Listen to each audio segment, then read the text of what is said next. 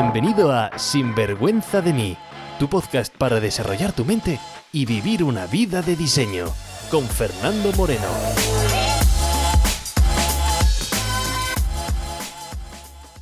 Hola y bienvenidos a un nuevo episodio de Sinvergüenza de mí, el podcast de tu crecimiento y desarrollo personal.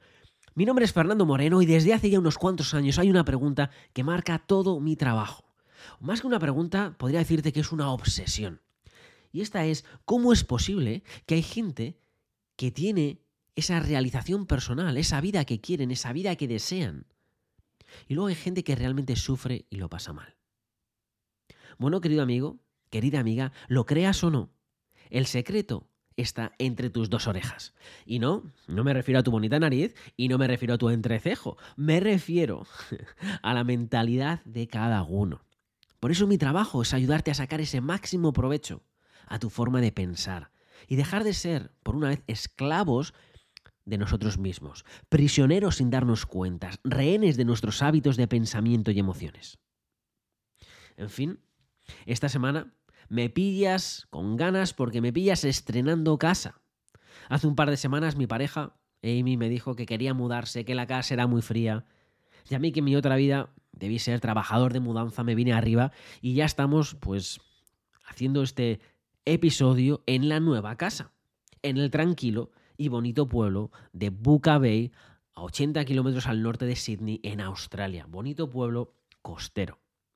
Y para estrenar este nuevo periodo de mi vida, quería traerte una reflexión, algo que veo en tanta gente que quiero traerlo a tu conciencia.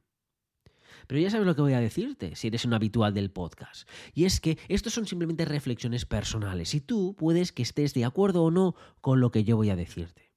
Y para mí está bien, porque no es relevante para mí en absoluto que estés o no de acuerdo conmigo, que yo no busco una validación en mi propia forma de ver el mundo. Lo que me interesa con mi trabajo es comprobar si tu forma de ver el mundo, tu forma de entender tu realidad, te está ayudando ahora o no te está ayudando.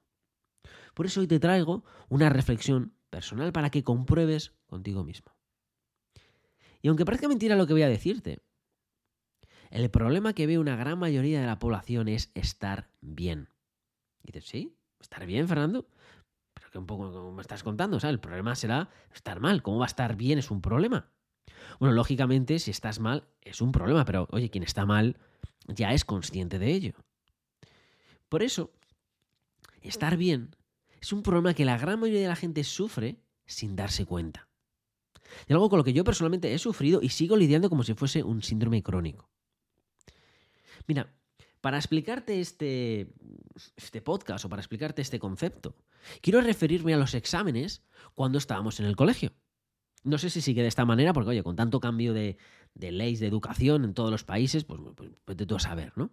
Además, en cada país creo que las puntuaciones de los exámenes era diferente. Yo te voy a contar como cuando yo era pequeño en España, yo cuando hacía un examen, supongo que será parecido a lo mejor a mucha la gente que está escuchando este podcast, ¿qué puntuación nos daban? Pues del 0 al 10 era la escala. De un 0 a un 4, suspenso. Un 5, raspado, justito, por los pelos, pero suficiente, en España por lo menos, para aprobar, para pasar esa asignatura. Del 6 al 7, bien. El 7 ya empezabas ahí a abrir las puertas del notable. Del 7, 8 al 9, notable, 9, sobresaliente. Y el 10, matrícula de honor. Bueno, pues esa era la escala en los exámenes. Si tú pudieras dar una puntuación ahora mismo sobre cómo te encuentras en tu vida, usando esa escala, ¿qué puntuación te darías? Sí, si pudieras dar una puntuación sobre, por ejemplo, tu trabajo, tu carrera profesional, ¿dónde estás en esa escala del 0 al 10? Sobre tu salud, sobre tus relaciones personales, relación de pareja, o sobre tu forma de disfrutar la vida. ¿Qué puntuación te dabas en esas asignaturas de la vida? Bueno, pues como te decía, el problema de mucha gente es estar bien. Y quiero usar, dejarte por lo menos ahora las palabras de Voltaire. Y es, lo mejor es el enemigo de lo bueno. Pero antes de entrar en esta frase que te acabo de decir, quiero volver a las notas del examen, ¿vale? Del 0 al 10. Porque ¿qué es lo que pasaba si tú estabas en el colegio, sacabas un 0 o un 1? Bueno, pues que podrías venirte abajo, porque lo que estaba claro es que lo que tú sabías en ese momento, había una gran diferencia entre lo que tú sabías o habías demostrado y lo necesario para por lo menos aprobar. Pero ¿qué pasa si tú habías sacado un 0 o un 1, pero realmente habías puesto las horas, habías puesto la energía, habías puesto el trabajo, habías puesto el tiempo, tú habías dado todo de ti y de repente recibes el examen y sacas un 0 o un 1? Bueno, pues lo más normal, ¿no? Es que cuando veías eso eh, te venías abajo, te desmoralizas. Porque dices, madre mía, la diferencia parece insalvable. Si sacabas un 4, decías, bueno, venga un poquito más, venga un poquito más, ya estoy cerca de casi el aprobado. Bueno, pues el problema resulta que gran parte de la población mundial no está en un suspenso de sus vidas. A lo mejor alguna asignatura pendiente, alguna asignatura individual, pues bueno, a lo mejor sigue suspenso. Pero en general, la vida en general, si sumamos todas esas asignaturas, la gente no está en un suspenso, sino que la gran mayoría vive en un eterno 6. Los niños y las niñas bien. Que tampoco puedes decirle nada, porque oye, han aprobado. Además, oye, tampoco es un 5, es un 6, por encima de ese suficiente. Pero ojo, están lejos de esa matrícula, están lejos de esa excelencia en mayúsculas. Y es curioso ver cómo incluso desde pequeños estamos muy influenciados por nuestro entorno. Porque si cuando estabas en el colegio sacabas un 10, pero tus amigos cercanos, la gente de, que estaba en tu clase, todos habían sacado un 5, un 5 raspado. Y tú eras el del 10. Lo más seguro es que recibirías descalificaciones por sobresalir. Te llamarían empollón, el estudioso, el lo que sea, cualquier tipo de adjetivo simplemente por haber sobresalido. Te llamarían cualquier cosa. Y eso crearía un primer conflicto interno. Y es, oye, ¿qué hago? ¿Bajo mis estándares para ser parte de ese grupo? ¿O, sigo con un 10? Quizás la presión de tus padres de no, de no dejarte bajar tus estándares porque tus padres en casa te exigían esas buenas notas y había castigos o había, no sé, recompensas o el sistema que tu familia utilizara o simplemente el no querer defraudar a tu familia cuando dabas las notas, eso pesaba más que lo que te podrían decir en clase. Entonces tú no dabas, cuando no dar las notas a tus amigos, valía, pero claro, en casa tenías que dar las notas, por lo tanto, bueno, pues a lo mejor ese peso en casa pesaba más que tu entorno y te hacía seguir, bueno, pues eh, estar enfocado para seguir sacando buenas notas.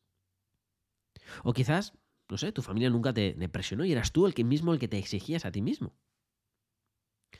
Mira, hay otro patrón curioso en el colegio, es que la gente que sacaba un 4,5 4,7, un 4,8. Iba a hablar con el profesor. Iba a luchar cada pregunta para ver si podía conseguir ese 5.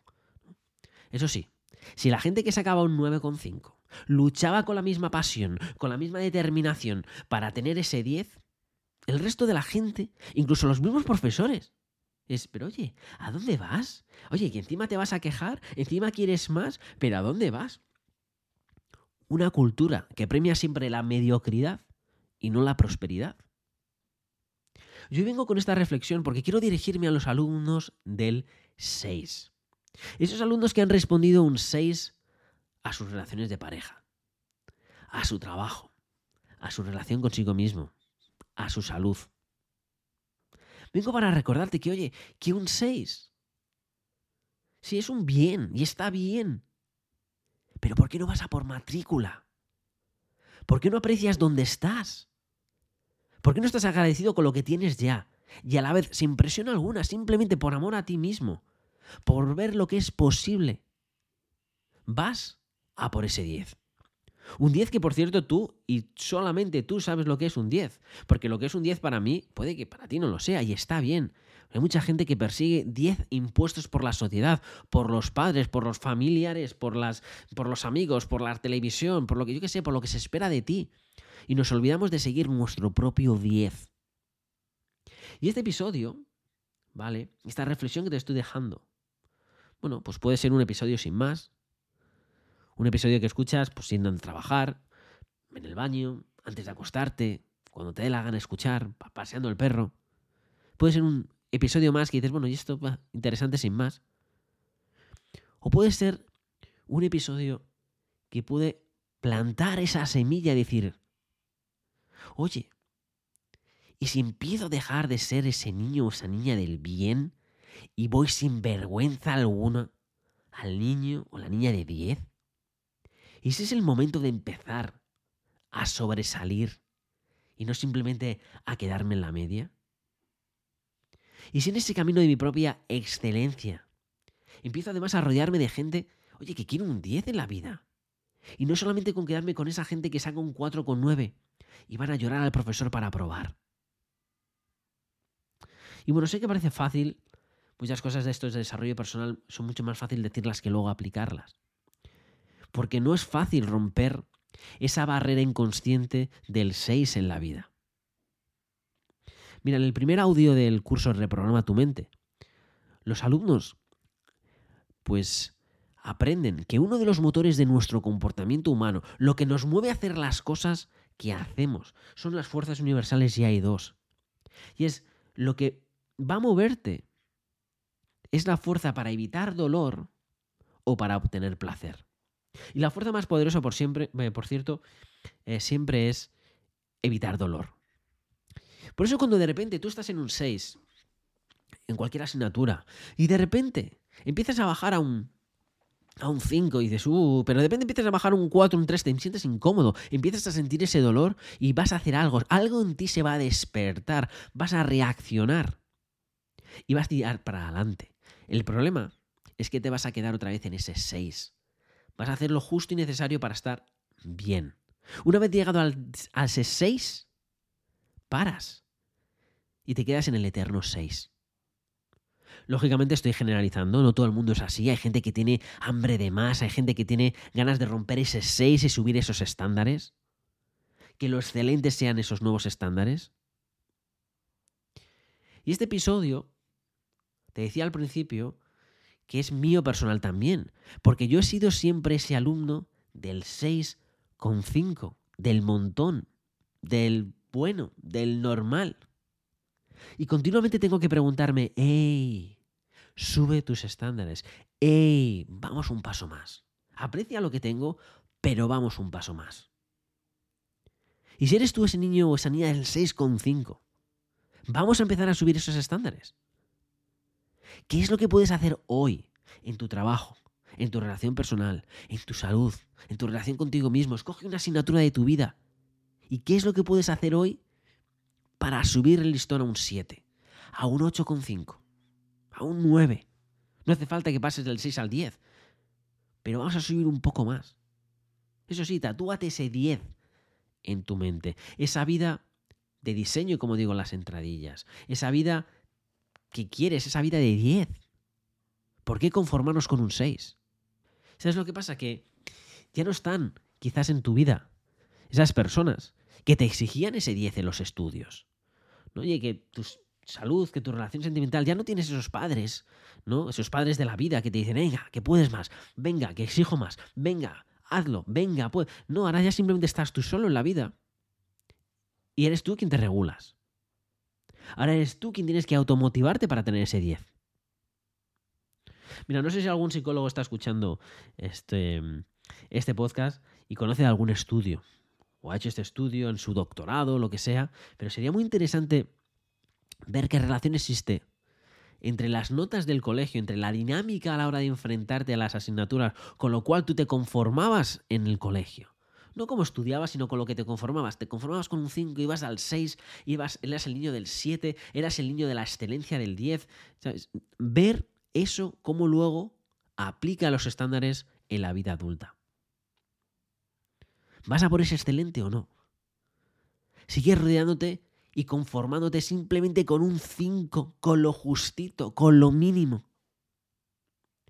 Y puedes decir, oye Fernando, pero espérate, que te lanzas aquí a hablar ¿Pero qué problema tiene un 6,5? Oye, que está bien. Pues no. Porque un 6,5 en España es un bien, pero es un bien en el colegio, un bien en la escuela. Pero realmente eso no es un bien. Un 6,5 es un mediocre en mayúsculas. Sí, mediocre en mayúsculas. ¿Por qué? Porque medio cree en su potencial. Pero se queda ahí en medio, en el 6,5, sin desatarlo. Y bueno, tú quizás a lo mejor no sacas un 6,5 y dices, Fernando, a ver, oye, yo, yo he sido de persona del 9,5. Y tengo un 9,5, ¿qué es lo que voy a hacer? Pues perfecto. Si ya tienes ese 9,5, querido amigo, querida amiga, pues te digo que lo saborees. Que saborees esas asignaturas de tu vida donde tienes ese 9,5. Que no te olvides nunca tampoco que la excelencia es un hábito, es un proceso. No bajes los brazos. Porque el momento que dejas de hacer las cosas que te han llevado a, ese, a esa excelencia, el momento que dejas de hacerlo, vas a tener otros resultados. Y además es una cosa muy común. Por eso eh, mucha gente, pues eh, a lo mejor, imagínate, pongo el ejemplo de quieres perder 5 kilos. ¿Por qué? Porque te ves mal, porque no te ves a gusto, porque mm, te da vergüenza estar, enseñar tu cuerpo, lo que sea. Cualquier motivador me parece bien, cualquier razón que tú tengas y salga de ti me parece perfecta. Y de repente dices, quiero perder esos 5 kilos.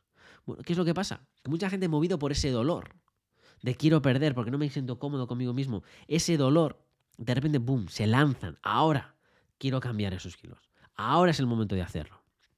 Y de repente empiezan un cambio. Un cambio acompañado con alimentación, con ejercicio, con un cambio en lo que sea. ¿Qué es lo que pasa? Que de repente empiezan a tener resultados. Y de repente empiezan a verse bien. Y cuando empiezan a verse bien, ¿qué es lo que hacen? Parar de hacer lo que les ha llevado a esos buenos resultados.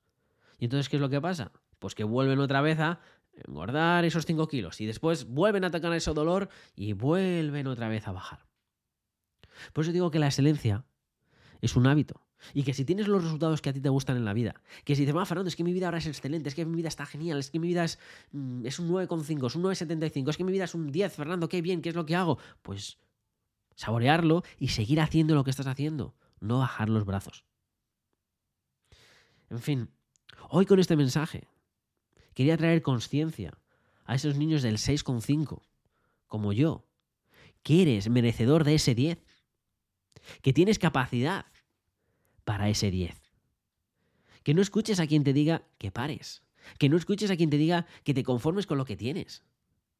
Si lo que tú tienes, tú sabes dentro de ti que estás destinado para más, vea por más.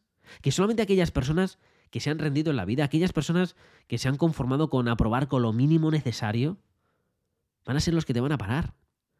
Aquellas personas que con un 4,9 se conformaban, te van a decir que a dónde vas, que vayas con un 4,9. ¿Por qué? Si te mereces un 10. ¿Por qué si estás destinado para un 10? ¿Por qué si tienes capacidad para un 10? Por eso hoy, que estreno episodio en esta nueva casa, quiero brindar por ti y por una vida de 10. Y si te preguntas, bueno, Fernando, ¿y cómo? ¿No? ¿Cómo empezar con ese camino de 10? Bueno, ya sabes, en sinvergüenzademi.com, si nunca has estado en la página web, vas a ver que puedes descargar tu libro gratuito.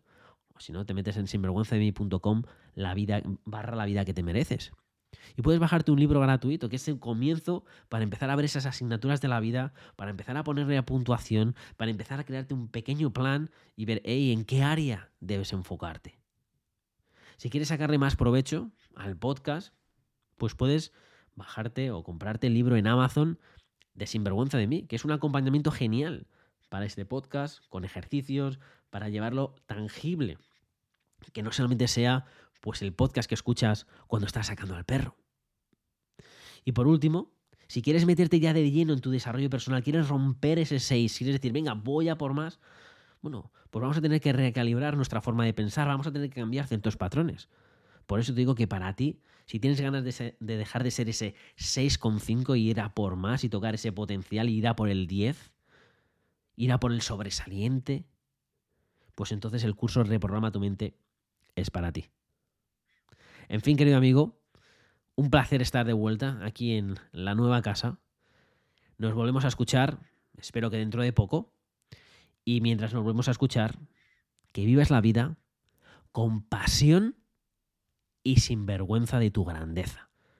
Sin vergüenza de mí, con Fernando Moreno.